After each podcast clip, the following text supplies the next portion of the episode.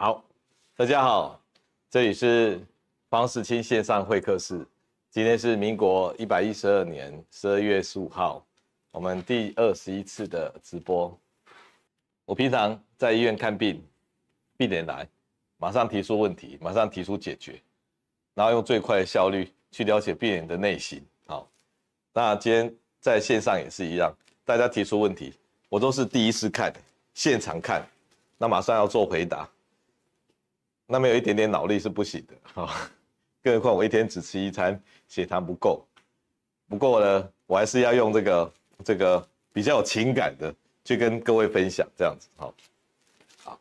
那 YouTube 观众，呃，这个线上有一个观众在高雄的，哈，他提到说他今年四十二岁，那他做过试管的疗程，那已经失败了三次，现在进行第四次，好，那跟老公分隔两地，所以你是一个女生就对了。对，应该是好。那自己面对试管的疗程呢，每次都充满了期待，但最后结果落空了，非常的焦虑。那跟老公讨论，这是最后一次试管，好，如果但是老公没有这个共识，你认为是最后一次，老公还要想要继续拼下去这样子，好，那你希望说如果没有小孩，就两个人好好的过生活，但总觉得有遗憾这样子，哎，那你怎么样去减少自己的焦虑感？那当然，这个结婚是两个人的事情，好，所以你老公要拼哦，你应该要稍微配合一下，否则他的遗憾呢就会算在你头上，这样子，你要拼到他觉得也累了，这样才行，否则未来的三十年哦，他常会提起这件事情，说就是你不拼了，好，那你就这个这个很吃亏这样子，好，明明不一定最后也拼不出来，但是他会算在你头上这样子。所以你聪明一点哦，多配合几次，好，OK。前面就是大家一起配合的，好，然后面就是为老公配合的，好。那现在年轻人很多都不生小孩了，不结婚也不生小孩，或结婚之后不生小孩，像你这样一直在拼的人哦，我真的是要替全国台湾的这个国民替你感谢了，哎，表示呢你的家庭啊很和很和谐很圆满，那你看到世界都是很美好的。那也希望将这个圆满跟美好哦，继续传递给下一代。那有人看到哦，生活很困难，那社会很不和谐，然后就不希望传递给下一代。所以台湾哈，出生率一直在跟那个韩国啊拼倒数第一、第二这样子。那很内卷的社社会常常会出现这种样子。不过你一直想生小孩，应该是生活过得还不错。那你看到世界是美好的这样子哦，所以这一切都是好事啊，一切都是好事。那那这个这个也有一个替代方案的哈，当然你一定自己也想到嘛，就是去领养个小孩子这样子啊，领养国内的甚至国外的也可以啊，哦，把爱心分享出去，这应该都是很好的。那有时候就是这样啊，这个这个努力过哈，努力过你比比较没有遗憾，努力过比较没有遗憾。那你在这个努力的过程里面，你不觉得？你跟你老公是同一个战线，那你的情感啊，这个也会变得比较好嘛。哦，那个夫妻的生活有一件共同的事情，一起共同的努力，这也是不错啊。有一种夫妻是哈，老公拼老公的事业，那老婆呢拼老婆自己的闺蜜，好，然后生活就开始有点这个各自飞翔了，你知道吗？那你们两个至少有同一个目标在前进，好，那你把它当做。当做一个一个结婚的目标，那拼了这么多年哦，你已经四十二岁了哦，这也是一个很辛苦的事情。那能够拼的大概也是这一两年的了哈。那祝福你能够成功啊，那拼过才不会遗憾嘛，对不对？那至于说减少焦虑，你去拼就不会焦虑了。有时候我们在做在做的时候就不会焦虑，知道吗？啊，不做才会焦虑。有人宁可哈事情在那边，然后他就不做。然后不做在那边焦虑，比如说笔记写不完，功课交不出来，那故意不做，然后一直担心，一直担心，你就去做吧，在做的过程里面，充充实实的感觉就没有焦虑了，好不好？所以这这个减少你焦虑的方法，就是充充实实的去做，好不好？再做一两年，好，这是我对你的回答。那宜兰的小龙女啊。他说他曾经被绑架上过社会头条，那也是一个大事啊！哈，在一切发生之前呢，我的左眼皮不断跳动，结果就被绑架了。结果之后呢，只要左皮左眼皮一跳嘛，坏事就会发生了。那你问说眼皮的跳动是真的吗？还是他迷信呢？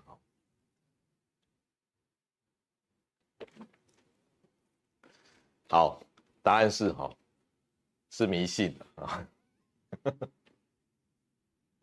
基本上是这样的。我们发生一件坏事的时候，我们总觉得说，应该有一些先兆吧，应该有一些理由吧，不会莫名其妙发生吧，对不对？那我们就会去找一些一些相关的事情。那那我们的大脑哦，有一种能力。这种能力自从两栖类的动物就有了。这种能力就是只要一起发生的事情，它就会记起来。你看那个动物实验，像巴甫洛夫啊，那只狗哦，你给它摇铃铛，然后就给它吃东西，然后摇铃铛吃东西。那过了一段时间呢，它只要摇铃铛呢，狗就会靠过来，然后它的胃酸就会分泌，口水就会分泌。那方医师在门诊哦，诊间有放一个鱼缸啊，也这么大。那你只要靠近鱼缸的时候哈，那些鱼就以为说，哎，好像要喂食了，然后全部都挤到那个墙壁来。所以这鱼哦，也有这种迷信呢。好，那你今天眼皮跳动，然后被绑架，这是你找到的连结，这是你把它当做一致性的原理。那。之后呢，你只要眼皮跳动，你就开始紧张了，开始担心了，会不会又出什么坏事？好，那你是不是未卜先知啊？哦，或者是说身体的这个感应器发生作用啊？有这种讲法哦。我本来是要讲这种讲法的，我怕吓到你啊。事实上你，你你是做一种一种错误的连接了，做错误的连接。那你要怎么去避开这个错误的连接呢？你发生那么一次而已哦，就这么一次。眼皮跳，然后被绑架，那你已经相信他了哦。你要破坏这个相信啊，你要花五百次。所以你从今天开始记录，今天眼皮跳，哎，没有坏事；今天眼皮跳，哎，没有坏事；今天眼皮跳没有坏事。你连续收集了五百次以后，确定说 眼皮跳没有坏事，要不然你就做一个科学研究嘛。你用设设二十四小时好了，那你眼皮跳的时候，你去看。眼皮跳那一天是比较好，那眼皮跳那天是比较不好。然后呢，你去观察个三年好，那到时候再跟我们分享，到底眼皮跳有没有发生好事或坏事。那有一种哦，有一个科学家做研究，他说那些忧郁的人呐，是不是他们这辈子呢比较倒霉，他发生倒霉的事比较多，所以他们才会有忧郁。后来就把这些忧郁的病人收集起来。然后去分析他们的人生的一些事件，后来发现这些忧郁的的的的病人呢，没有比较有多创伤，比较没有比较没有没有比人家多的倒霉的事情，好，所以这是我给你的分享。好，那其他平台有一些问题，我们也可以回答哈。那一个妮妮可问说，这个有热暴力的人呢，会叫你回来听训。那叫你承认错误，那开骂两个小时，那各种贬低、哦谩骂、怒骂，那你怎么样去面对这样子？会接受这样的的人又是和解？OK，那这也是蛮悲惨的。好，就说遇到这样子的一个一个家人，哦，配偶、爸妈，哦，然后都这样子对付你。已经不是冷暴力了，是热暴力了，啊，会骂你，然后叫你承认错误，好，那方医师这样跟你分析了，从他的角度跟从你的角度了，好不好？如果从他的角度呢，他动不动就骂你，没事骂，有事骂，哦，有事骂你呢，你还觉得说哇，这个他生气了，他怎么没事也找你来骂？他其实是在操控你。他用骂来操控你，有事骂你还不晓得他在操控你，没事骂是在操控你，好不好？在在那个阿拉伯的教育里面哦，有一有一种就是小孩子不乖要打，乖也要打，你知道吗？乖也要打。那以前我在某家医院呢，然后有一个主任，那这个主任呢，有一个检查室的那个那个一个小组的组长，那有事情呢，他当然就会 K 他嘛。那大概没有事情的时候，每两个礼拜呢，也都会叫到那个办公室，那随便找个小事 K 啦。那被小事 K 的这个组长就很不高兴，那就找我诉苦。那我就跟他讲说，哈，这个主任呢，其实是要看你哈有没有忠诚度啊，有没有忠诚度啊。你有事被我骂哈，你没话讲啊。但是你没有事情或只是小事，你愿意被我骂，甘愿被我骂，代表你这个人对我有忠诚啊。今天不管是阿拉伯的教育。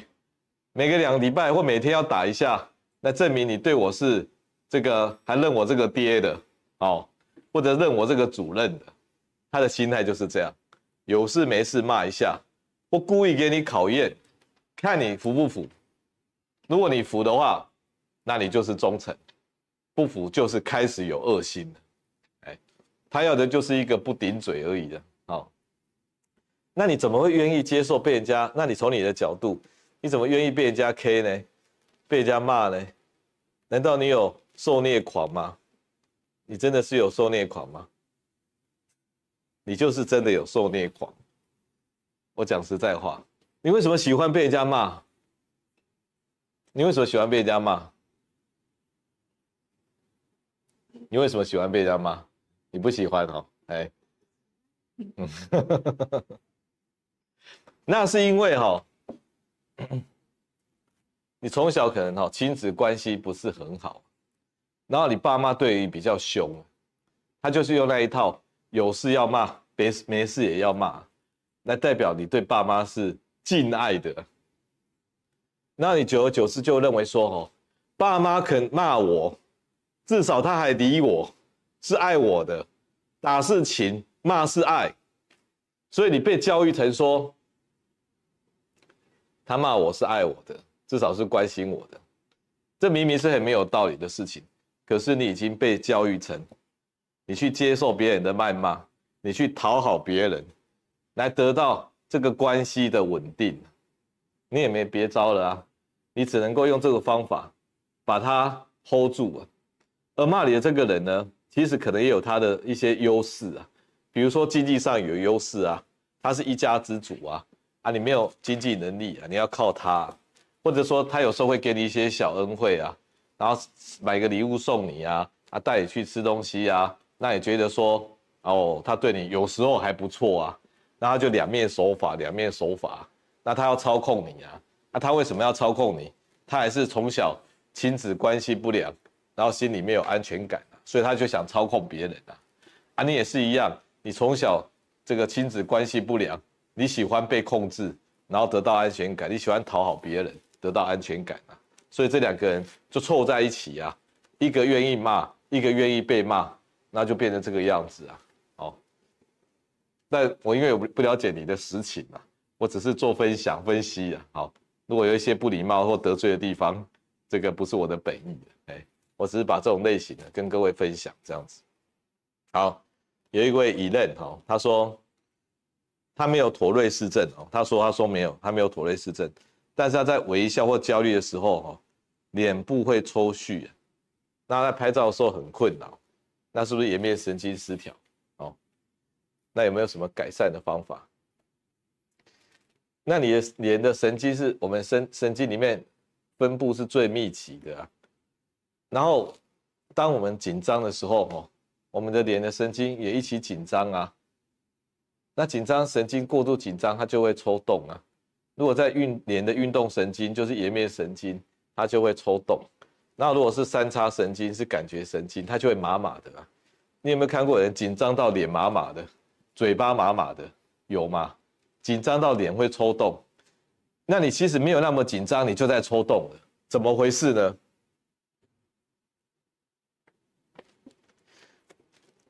那是因为你已经养成这个这一条通路了，这一条紧张脸会冲动的通路哦，已经被你练习到很顺了，所以这是你表达你焦虑的方法。所以你一点点焦虑，你脸就抽动，这条道路已经被你建立了，很顺了。所以你不是妥瑞氏症了，这是你表达你焦虑的方法。我建议你一招啊，很极端的一招，好不好？哎，你如果要学哈，你会好的比较快。就是哈，你下次哈，你紧张的时候，你脸在抽动的时候，如果旁边有人呐，大部分都有人嘛，对不对？你就去跟你的旁边的朋友分享说，哎，你看我脸在这边在跳嘞，我脸在跳哦，嗨，你看，有一位有一位医生说，我焦虑的时候神经太敏感都会抽动，你看在这边在跳哦，你看我表演给你看，在这边跳，那你朋友就说，哦对哦对哦，在跳呢，你看，你如果敢面对承认，你就是开始在瓦解这个神经在跳的事情，好不好？你就是跟你的旁边的朋友说，你看我这边在跳，我没有那么焦虑，但他就在跳，我有这个现象。我跟各位分享，哈，跟各位前面的乡民分享，我们的身体，哈，各式各样的症状，其实他都是自己来自己好的，自己来自己好，所以怎么来的我也不知道，怎么好的我也不知道，但是什么情况下他会自己好？就是你把它点名点出来的时候，然后他就会害羞，他就会自己好。这个哦是是有物理的物理定律的效应的。有一个物理定律是这样，就是说你有一个电子哦，它在低阶的轨道，你给它能量，然后它就会跳到高阶高能量的轨道，然后它就会回来，它就找一个时间要回来。结果呢，科学家呢？用仪器哈，一直看着那个那个电子高能量的电子，说有没有回来，什么时候回来？如果你没有看着它哈，它就会找时间回来。结果你一直看着它，那个电子啊，不知道为什么就很害羞啊，然后它就不回来了。所以连一个电子哦，看着它，它都会产生物理的效应。那我们人的身体的病也是一样，你就看着它，说这个就是哈。这个我有一点焦虑所建立的那个神经敏感的通道，这个表现，不但你自己有自觉，还只给朋友看，那这个害羞的神经哈，它就会自己好了。这样有比较另类吗？我连物理定律都讲出来了，哦，是有科学基础的，好不好？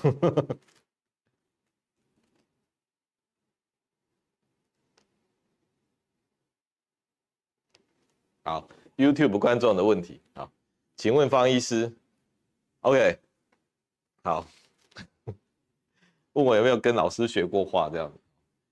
我画画的年纪大概是在小学以前呢，那以前就是这个蜡笔画嘛，哈，或者铅笔画这样，那画了几张放在家里，那后来就没有再画了，因为我们国小、国中、高中的教育根本不会让你画。那也也也不太敢画哈，后来后来大概一年多以前哦，那曾经有一群那个呃算是贵妇了哈，然后贵妇他们常常都会集集集找一些人来学画嘛，哦，然后我我他们就找到我，那我我不是贵妇了哈，也不是什么贵男之类的。应该是贵奶了，贵着贵，好，不是很贵的贵。然后我就我就莫名其妙，我已经参加了这个贵妇团，你知道吗？唯一的男生，那就跟一位黄木朗老师，他住在莺歌，那大家就买了不少的话剧。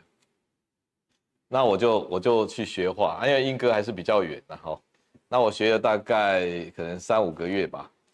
那那我比较不适合规规矩矩的学画。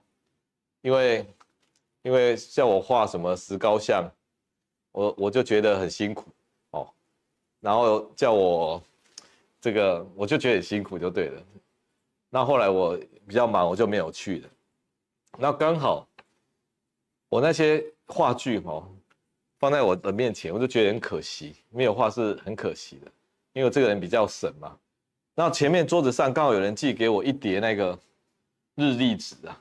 就是那小小日历纸三百多张的那个，那我就抽一张起来，然后随笔画，抽一张起来随笔画。那我大概画的这个可能有半年了吧。然后我觉得我的画的技术是有提高了哦。有人说要学一个东西都要一万个小时嘛，那我大概也也花了不知道多少小时，但是我画画时间是很快的。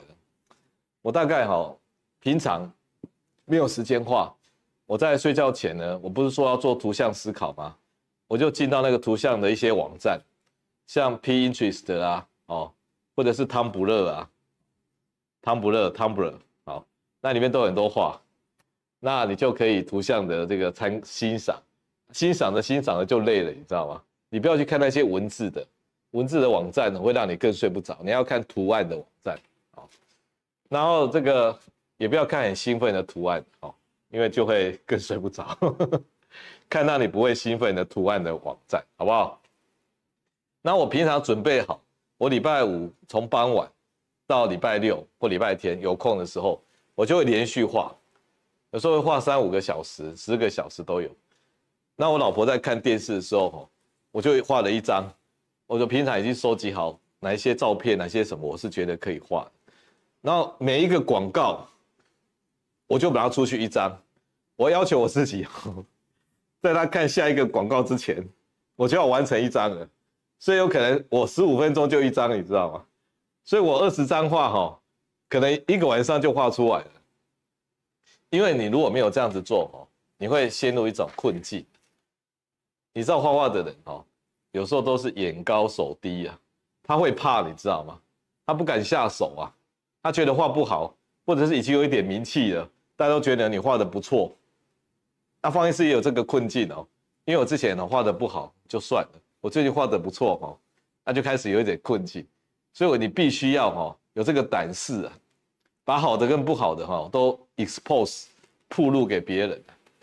那后来我怎么铺路呢？别人哈都传一些早安图啊，我假日画完之后，比如说十张、十五张，我就把它剪一剪，然后排个序，那我就寄给我的好友。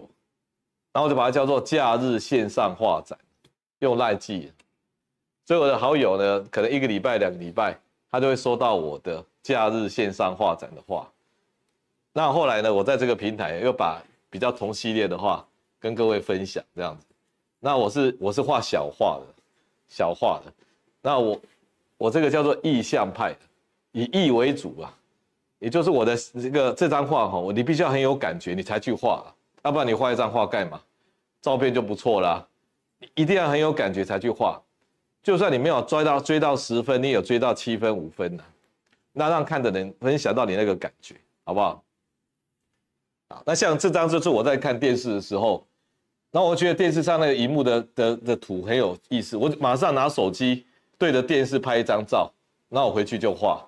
我在路上走的时候，我觉得这个这个气氛不错。我就用手像手机随手拍了一张照，这都是我平常画画的题材哦，来帮助我面对内心 OK，一个 Terry Lin 问说，断食善终的看法，这绝对是要这样子做的啊。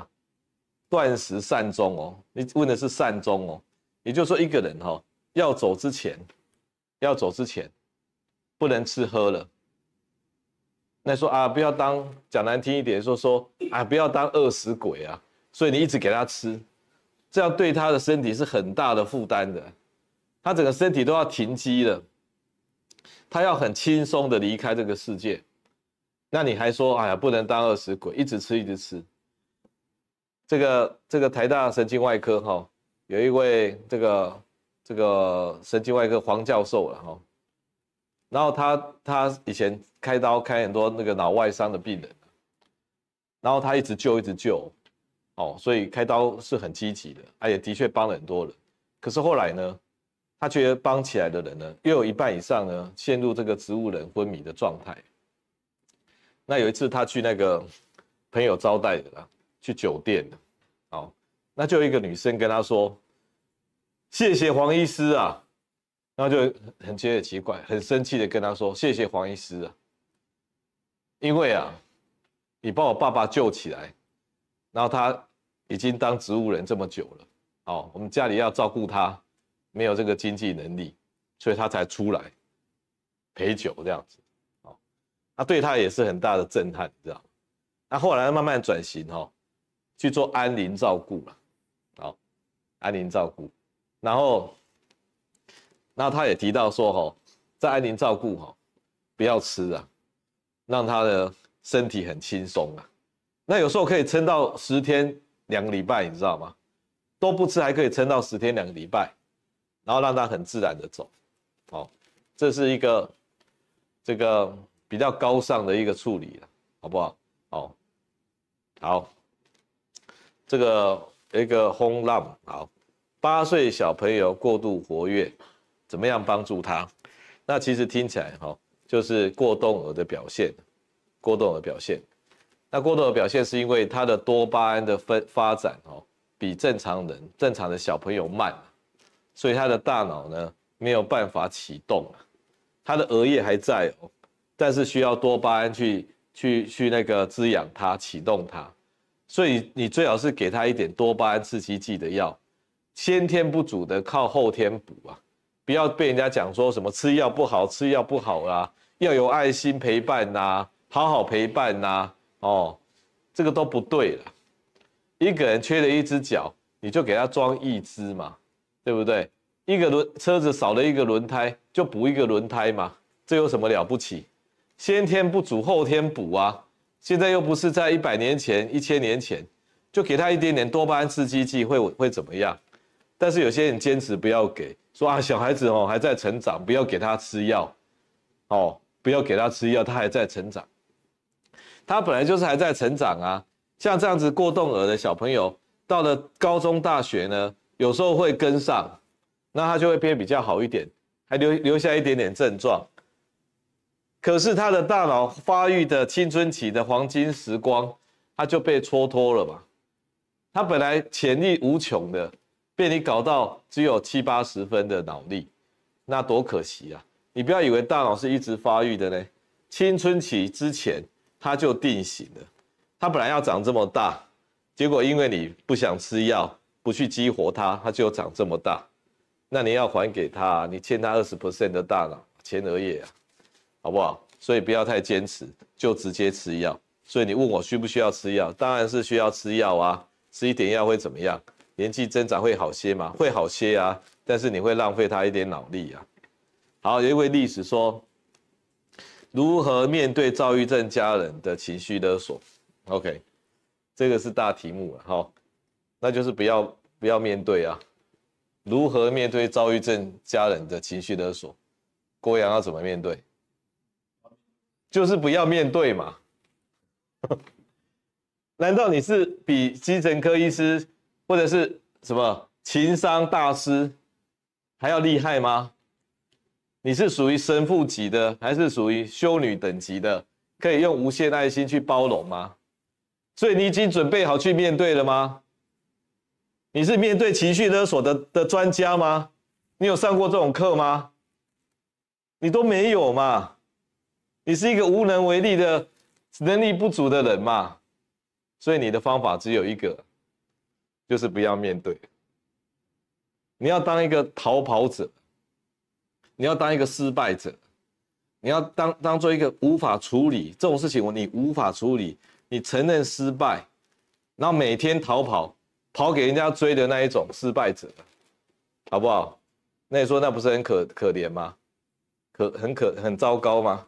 一直逃跑，我问你，你只有两个选择，因为他是家人哦，他不是朋友，也不是配偶，配偶还可以离婚，哦，家人你是没有办法离婚的。你只有两种悲惨的选择，一个就是不会面对去瞎面对，然后打架吵架，后来留下一大堆疤痕。哦，你恨我，我恨你，甚至把对方杀了，这是一种。第二种，你不断不断的逃跑，哦，然后过着逃跑的生活，糟楼了第二，哦，糟楼。你觉得这两种哪一种比较悲惨？当然是面对的比较悲惨嘛。跑路的比较不悲惨一点嘛，因为你只有两种选择啊，你还你以为你还有其他选择哦？你就降降落在这个家庭了啊，你还怎么办？所以你要不断的跑路，因为跑路哈有几种跑法，好不好？第一种跑法就是完全找不到你，你有本事这样搞也可以啊，哦，你可以移民到到这个美国去啊，哦，那就找不到你，这是第一种跑法。第二种跑法，表面上应付一下，比如说也不要撕破脸，但是呢，不要进入情感的交流，然后每次讲你就离开，或者是不讲话，然后受不了就离开。哦啊，只处理最基本的事情，只处理最基本的事情。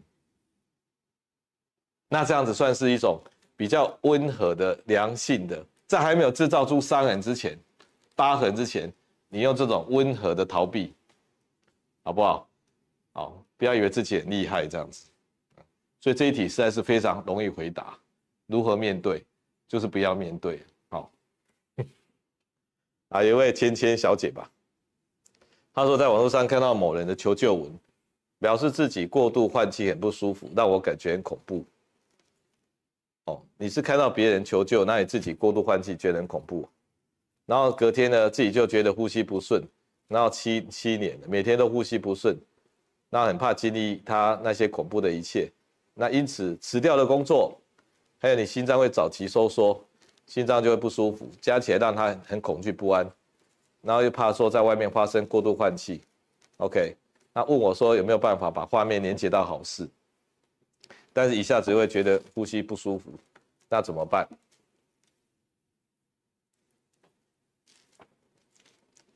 好，那我们人都会发生这种事情的，人都会发生这种事情，就是遇到一个恐怕恐怖的事情，然后呢你就产生某种症状，他那个症状呢你就把它记起来。那以后呢，任何的不那个害怕的事情，他就会自动自发的连接到那一个呼吸不顺的问题。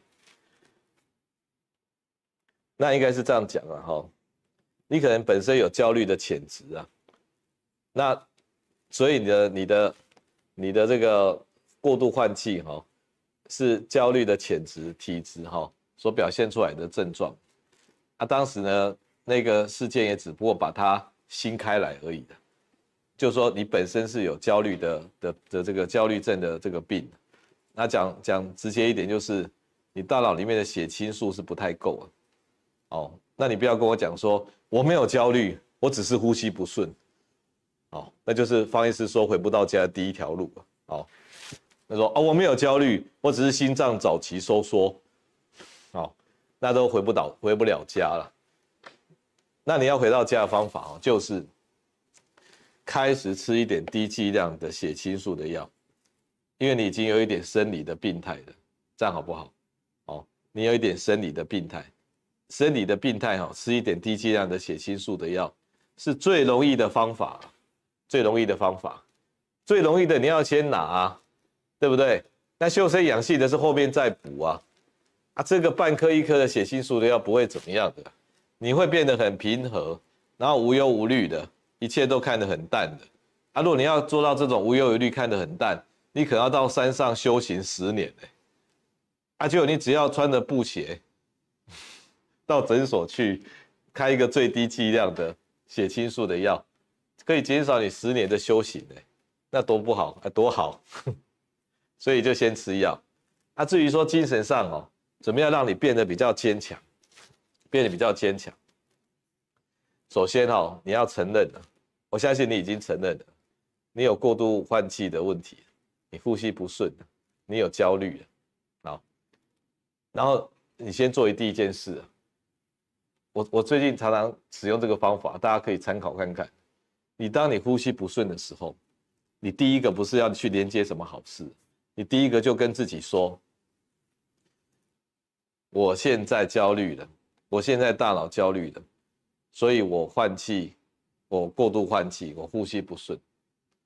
我现在焦虑的，我觉得这个换气不顺，好，我觉得胸闷，心里默念个三遍。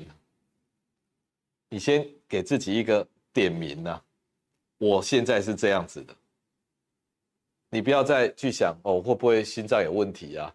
我会不会什么自律神经失调啊？那些都是借口啊！你要先承认我大脑焦虑的，就算你自己不觉得焦虑好了，我大脑自己觉得焦虑了，那我变得过度换气，呼吸不顺。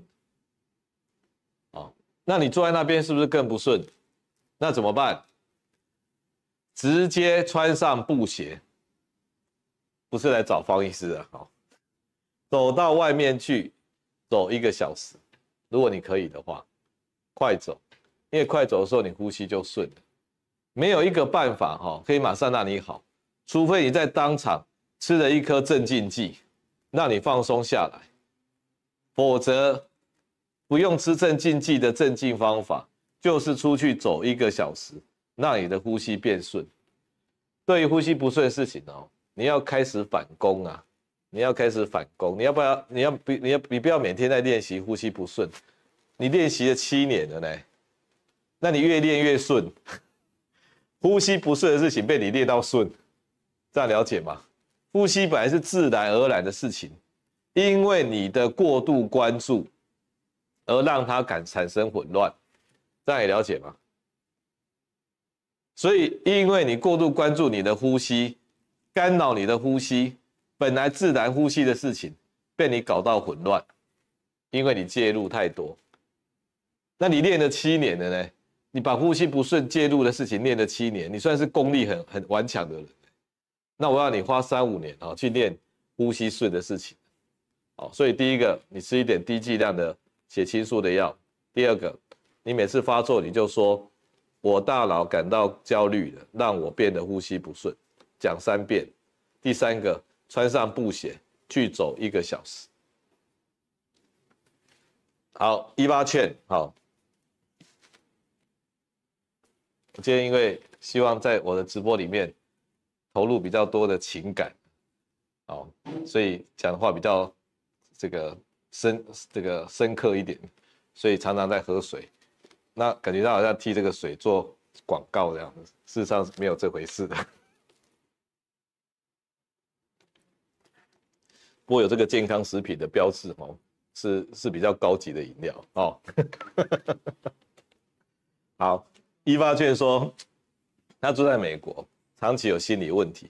那现在冬天下雪，然后加加上心情状态不佳，都不想要出门，那一直在滥用睡眠的药物。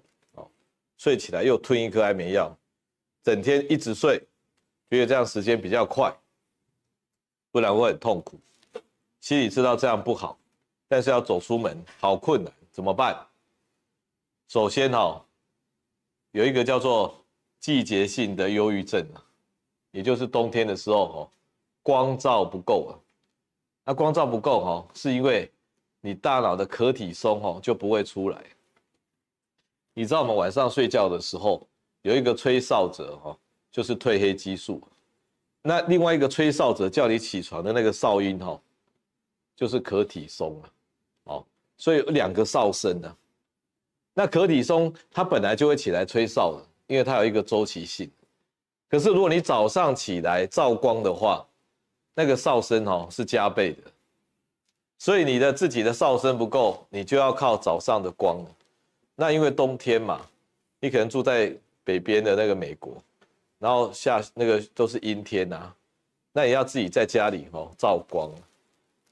那最近那个台塑生意 要贴掉做广告，有卖一种微光眼镜啊，LED 光哦，坐在这个地方，然后就直接照你的眼皮呢，然后戴起来，所以台塑生意的微光眼镜，哦，因为是朋友，所以替他广告一下。如果没有这种东西，直接去买一个，买一个那种，那种那种直播主的那种补光灯嘛，补光灯哦，你买那个小的、大的，然后你早上起来的时候，你不要再吃再吃另外一颗安眠药了，直接放在桌子上给你照，那一边看书一边乱照，吃早餐乱照，至少照半个小时，你的可体酸会被你逼出来，吹哨子比较大声。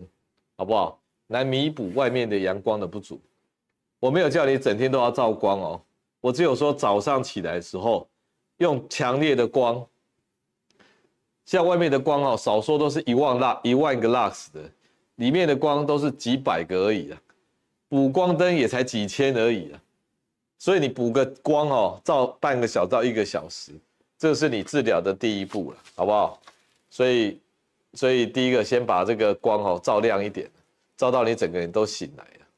那第二个你就运动啊，你醒来的时候你就你就在家里跑步啊，让自己更醒啊，好不好？所以呢，你不要再一直睡了，否则你的生理周期哦会定型啊。你养成这种生理周期啊，进入冬天睡眠的状况，冬天睡眠的状况，就像熊一样哦，熊的人生啊。那你想想看，我们人生这么美好，啊，死掉的时候就一直睡了啊。那你现在贪图睡眠。那你是少数，我叫大家叫你不要睡的，大部分我都叫人家要好好睡，睡七七到九个小时。那我是叫你不要睡的，超过九个小时哈也是找死哎，小于六个小时也是找死，所以你一直睡哈，身体会睡差的哈。有一位姓春的哈，他说他有强迫性的焦虑，那看了数次的心理咨商跟临床心理师，觉得没有用。那怎么办？哦，那强迫性的焦虑，那源头是焦虑啊。强迫性的行为只不过是他表现的方法而已啊。那方方医师把强迫行为叫做焦虑的仪式啊。那不要去治疗那个仪式啊，你要治疗焦虑本身啊。那焦虑本身呢？接下来我方医师的这个三集节目哈，教你如何面对，如何正确的面对焦虑。找到回家的路，好，那你就要去去接受嘛，那你要吃一点低剂量的血清素的药，让你的焦虑感降低啊。那过去有创伤就要面对啊，那未来的任务太太沉重，负担不起，你就要减少这个负担呐。好，这是正确的路啊。好，所以首先就是减少焦虑，把那个火哈弄小一点嘛，焦虑的火弄小一点，不要让它乱到处乱烧。那我焦虑的病人哈。他都有一个焦虑强迫行为的清单呢，那每次火比较大的时候，吼，他就会再增加那个清单的长度呢，哦，那那一旦增加以后很难消灭呢。那我上次吼有人跟我讨论，那比如说他他强迫他都会去洗手好了，那我举洗手为例，他的论证就是这样，他觉得不安嘛，啊他不知道自己不安。他觉得他感觉到手上有细菌，好脏哦，然后他就要去洗手。他洗完手觉得比较不脏，然后他就比较不焦虑了，比较舒服一点。如果这件事情不完成，他没有办法跳到下一页，日子过不下去，所以他要先去洗手，洗完手再说。哦，那有人是频尿去上厕所，那方医师就就把他改改变了呢，我就不要去跟他争辩手上的细菌。我就跟他讲说，对手上有细菌，那这个洗手液哈，号称比那个洗手哦效果是更强的，洗手洗的细菌还不够，你要用洗手液，然后可以消灭更多的细菌，那这不违反他手上有细菌的这个理念嘛？不违反嘛？好，除非你你说对我就是要洗手，我不管如何我就是要洗手。不是嘛？他们是认为有细菌才要洗手的，所以你先顺着说，对，我有细菌，那你就用洗手液嘛。结果你有一半的时间或三分时间哦是用洗手液，你就会破坏你大脑里面的这一个网路啊，就是焦虑，手上有细菌，我要洗手，这个网路被你开始破坏了。要破坏它很难呢，那你用一个洗手液来破坏它，然后它就开始哈。刚建立新的规则，我现在要洗手了。我我现在手上有细菌的，我可以直接去洗手，我也可以用洗手液。光是有这条分路哈，这个岔路哈，你的病哦就可以有契机开始调整。好，我说减少焦虑哈，相对比较简单，要破坏它、改变它强迫的信念哦，比登天还难呢。所以你要开始哈去分化它，好不好？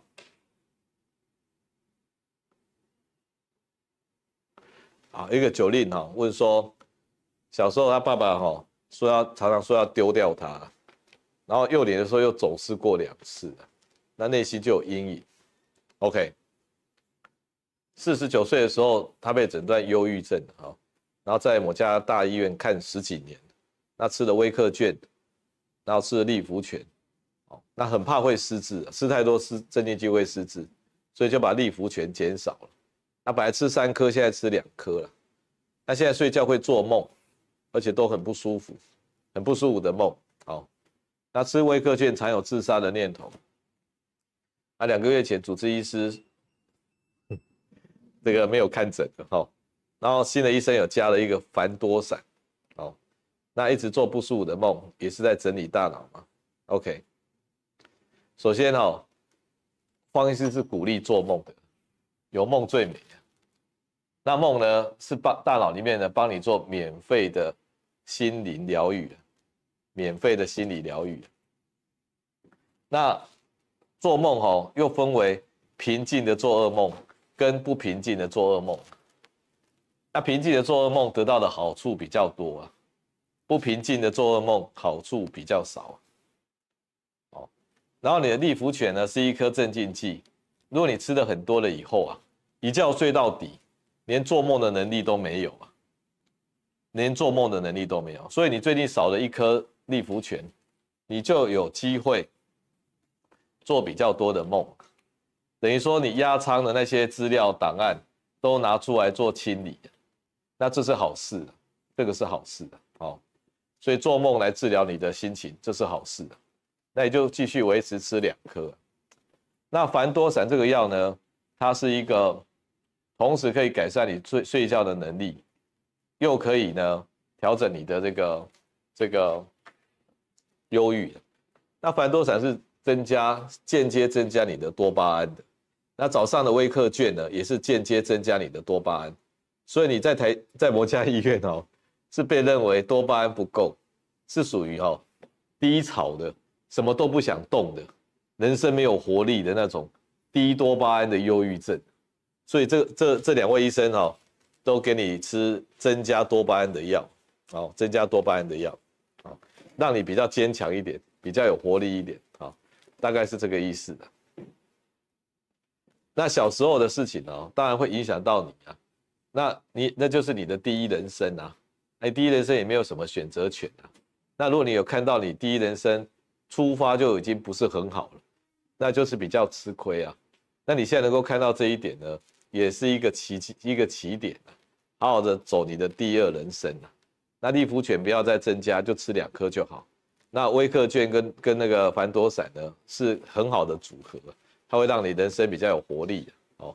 那如果说孩子想要自杀的话，吃一点低剂量的、一点低剂量的血清素的药，像那个温和的哦，利优之类的，哦，这个半颗在睡前。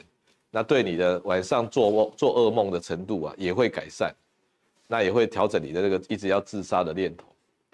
那你所心理上所有的不舒服的，你说要学画画很好啊，那画什么画呢？画你哦有感的画，不要去画那种哦漂漂亮亮的画啦，哦或者是画画的技巧啊，你想画什么就画什么。像你动力这么强的人哦，有创伤经验的人呢，是最容易哈把它拿出来画的，哦，所以你的画画就是画这一种有感的画这样子。好，这位启说他是一个很好睡的人，可以一觉到天亮，突然从十月一号开始，隔天就没办法睡了，大概快一个月了，然后就去看身心科，那只有吃两个礼拜药就不吃了，怕西药会成瘾，后来看中医。哦，那是后来有睡着，但睡没多少时间，中间一定会醒来两三次，很难睡。OK，那怎么突然隔一天就变这样了呢？你这种叫做哈，这这这叫做状况式的失眠啊，situational 的 insomnia，状况式的失眠，因为你突然对睡觉啊失去信心了，失去信心了，经过有一次睡不好以后，你就失去信心了。那你每次都给自己催眠，说我没办法睡，没办法睡。那怎么样找回信心呢？我教你了哈，你连续吃两个礼拜的镇静剂，连续吃，你不要怕什么什么成瘾不成瘾的，两两个礼拜死不了人的，不会那么快成瘾的。你就每天就是固定吃，吃到你可以睡着的，你吃那种短效快速的，OK。两个礼拜以后，你改成两天吃一次。你改成两天吃一次，接下来你改三天吃一次，然后再改成偶尔吃。你已经找到你睡眠的方法了啊，就是药啊。那你的信心至少有一个药放在旁边，你不怕你睡不着。但是你要慢慢减少它的帮忙。所以这就是哈，就像过一条河一样，你一开始还是要坐船的。啊，坐船到了岸以后哈，你就要过河舍舟啊。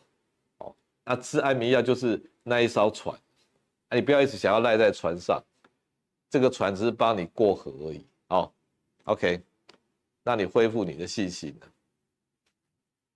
好，那 Anna 问说，风水算不算迷信？风水算不算迷信呢？如果是那个住的舒舒服服的风水，那就不叫迷信。OK，那古时候的风水哈有两种，一种就是哈让你住得舒舒服服、合理的风水，这点 OK 吧？哦，这一点这一点是 OK 的。另外一种呢，什么都不管，只看金木水火土，那排个盘，然后卜个卦，拿个钱钱币丢一下，然后就说这个那个的，那一下子把门改到那边，哦，明明门正的要改成斜的，然后说要差几公分，那个方医师就比较觉得不怎么 OK 了，哦，那为什么要做这种不怎么 OK 的事情？因为啊，你事业不顺，身体不好。所以呢，他就利用这个，只要门改个几公分，然后花盆调个角度，那这边摆个宝剑，那加一个水盆，你就会改善了。那你你当然没办法验证啊，你有比他厉害吗？你等你懂得那个八卦跟五行吗？你当然不懂啊。所以宁可信其有。如果你被家里稍微改变了一下摆设，你就觉得稍有起色哦。你的病情、你的事业稍有起色哦，那不是中了吗？那你就会开始相信啊，那相信产生力量啊，对不对？那迷信最好的、最好的好好处就是产生力量啊。那你不要一直迷信下去，最后就会迷失啊。哦，所以迷信的信仰力量可以用，但是迷失不要用。那如果我是风水大师哈，一般呐哈，我都会给你哈。两种两种功课，我会故意给你一个简单的，还有一个稍微难的。简单的风水调整哈，一调整稍微调一下就马上好了嘛。就说你这几个哈，这个杂物要收起来，那你这个哈，这个这个不要摆在这里，你要稍微移到这里来。哎，这是很简单，马上就可以执行的。那我同时呢，如果我是风水大师啊，哈。我同时会给你稍微难一点的，你这个门哈不对了，要稍微调整个十五度啊，好，调整个十五度，哎，那是不是比较难啊？一个门要调整十五度嘞，好，要改门呢，我跟你讲，你就没有办法去改门，因为你还没有完全相信我这位风水大师。结果呢，你的事业或者你的病情有改善，但是没有完全好。你就会有一个阴影，就说啊，原来哈、哦，这位风水方风水大师说要改门，我还没有改，所以我没有办法完全好，这样了解吗？所以我要给你一点点你稍微做不到的功课，那你就会更相信，你没有达到满分，没有完全好，是因为你只应付我一部分而已啊。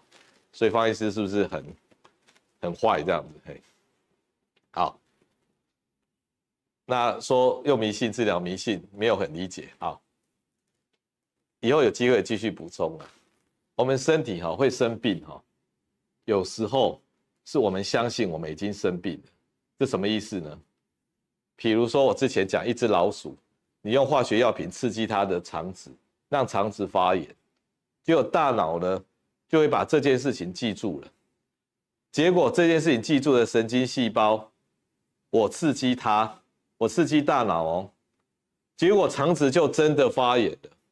让你看到真的发炎，那我那你就越来越相信。好，比如说，比如说你今天去吃的吃冰好了哈，回去就就肚子不舒服，那你就会跟跟自己说，我吃冰哈，肚子会不舒服。你一开始只是怀疑而已，你第二次去吃冰呢，你就吃的很小心，我可能会肚子不舒服，结果果然真的肚子不舒服，你是不是就相信你吃冰肚子一定不舒服？接下来第三次、第四次就不用讲了，你坚决的相信我是不能吃冰的，我吃冰肚子不舒服，你的吃冰肚子会不舒服的迷信哈，就被你建立起来。那你如果一直相信你吃冰肚子不舒服，你以后怎么可能吃冰肚子不会不舒服？你就要用另外一个迷信，啊，比如说方医来找方医师，方医师跟你说，嗯，你这个哈有这个有某个那个什么什么问题，那我现在给你这个这个很神奇的治疗，那方医师很厉害，所以呢你就要相信我，很多人都被我治好。那你才会相信你吃冰不会不舒服，才才会相信你吃冰会会好嘛？这样了解吧？所以这样的例子就是用迷信诊断你，用迷信来治疗你。好，OK，好，最后，哎，好，最后两题哈，有一个苏小姐是，她胃酸逆流，然后这个这个来找我看病，那胃酸状况有改善，哦，那。OK，嗯，好，好，有一些病情的部分哦，他夜间胃酸逆流来找我看病，好，那我给他吃了一些不典型的药，因为所有的胃酸逆流哦，医生都只有一个药，就是吃 PPI，也就是让他的胃不酸，好，那胃不酸的结果呢，这个逆流也不怕，因为强酸变弱酸，那方医师是比较治本的啦。我给他一个一个晚上哈，促进他肠胃蠕动的药，晚餐就吃了哦，然后让他吃完晚饭哈，肠胃蠕动多一点，不要积在他的胃里面。好，那这是第一招。第二招呢是绝招，就是一个多巴胺刺激剂，让他的大脑哈比较能够监测到他胃的贲门。那胃的贲门在晚上哦不要松掉，他就可以比较不会漏掉漏出去那个胃酸。那这是绝招，帮助了很多人。可是哈，如果你睡觉前吃一点点多巴胺刺激剂哈，有些人会想睡觉，有些人反而过度刺激会变成睡不着啊。所以要吃更低更低的剂量。那你很聪明，你把睡前的改成晚餐吃啊。那到睡觉前的时候，那个浓度就比较低嘛，它就会不干扰你的睡眠，那你就得到了这个帮助。那如果你需要更低更低的剂量，最近医院里面已经有更低更低剂量的剂型，你可以来考虑了。好，好，最后一题。最近只要有紧张感，头就会晕。好，那我们的大脑哦，能力有限，它就这么大，就像一块披萨一样。那你在焦虑的时候、紧张的时候，你脑袋不停的想、不停的想，就等于把披萨吃掉一大块的嘛。那披萨后来剩下那一小块，不够用嘛？不够用就是晕啊，晕就是脑力不足嘛。那谁把你的脑力偷走了？就是焦虑嘛，不断的想嘛，让你走神分心嘛。那你要怎么改善？把你的脑袋变成两个两倍大嘛。你脑袋可以长两倍大来焦虑吗？长十倍都不够你焦虑，我跟你讲。所以呢，不是把脑袋练得更大了，而是哈去面对你的焦虑了。你的焦虑的来源在哪里呀？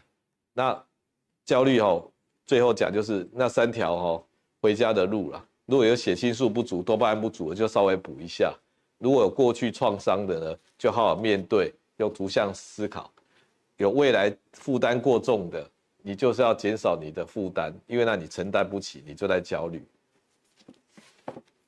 好，那最后呢，方医师做一个做一个分享，然后。那我们就讲安眠药好了。好，你吃安眠药，它不会马上一吃就有效果的，它要到位哈，至少要半个小时或一个小时。所以如果你吃完药马上去躺在床上睡，你就会没有感觉。那你会躺了半个小时，那你就会开始怀疑说：哇，糟糕，我今天晚上又睡不着了，完全没有药效。那心理科的那个睡眠治疗，哈，叫做 CBT，他非常反对你没事躺在床上，然后让自己觉得你睡不着。所以吃安眠药的人呢，你就要吃完以后大概半个小时，那一种累的感觉、想睡的感觉来的时候，他会来哦。你一定要那一班车才上车。所以吃完药有感觉，半个小时或一个小时有感觉才去床上躺，这时候才会达到最好的效果。那我们要把脑袋关掉。有些人就是哇，我很累，我就关不了。把脑袋关掉哦，有低级的关法跟高级的关法，就是用是用药物的，吃镇静剂，包含什么安定稳啊、赞安诺啦、练多眠啊、史蒂诺斯啊，那些就是低级的关法，也就是直接拔插头的，电脑都不好好关机，就插头拔了，电脑就咻的就没有了。低级的关法有没有效？很有效，超有效，非常的厉害，但是。以后代价就要还。方医师介绍哈，三种三种高级的关法，也是药物的。第一种叫做达卫冕啊，它是一种哦食欲素抑制剂。这种药呢，就是大脑里面管那个神经传导物质的最高的领导啊，就是食欲素细胞。那这个药物就叫这个总裁哈，最高领导要休息了。全部人都一起休息，所以这是第一招，神经那个食欲素的抑制剂啊。第二招，高级的关法叫做利瑞卡，它是一个钙离子通道阻断剂，它让你的神经细胞哈不要再一直聊天了啦，好好睡觉了啦，然后然后他就乖乖去睡觉，他对于你的睡眠、你的疼痛、疼痛哦哦心情混乱。不佳都有帮助，因为不要聊天的嘛，哦，焦虑这些有帮助，所以第一个叫利瑞卡，第三个关法就是组织胺，有人莫名其妙晚上哈，这个这个鼻涕一大堆，鼻塞啊，眼睛痒啊，皮肤痒啊，荨麻疹啊，喉咙怪怪怪的啊，组织胺浓度太高，给他一个第这个第一代的抗组织胺，那脑袋就会平平静下来，这三种关法哈。就是高级的关法，所以达卫冕呢，食欲素抑制剂，针对就是退化型的失眠啊，老人呐，七八十岁哈，睡得乱乱续续的。利瑞卡针对有合并疼痛的，这里痛那里痛哦，哇，到处酸痛的。组织胺抗组织胺那种眼睛痒、嘴巴痒、鼻子痒的，到处痒的哦，这叫高级的关法，好不好？那我们哦，不要一直用低级关法，我们开始慢慢的哦，走向高级的关法。如果你有这个失失眠的这个长期的问题，好，以上就是今天的分享。那今天算是火力稍微大一点，喝水喝比较多次。好，谢谢各位，祝你一个愉快的周末。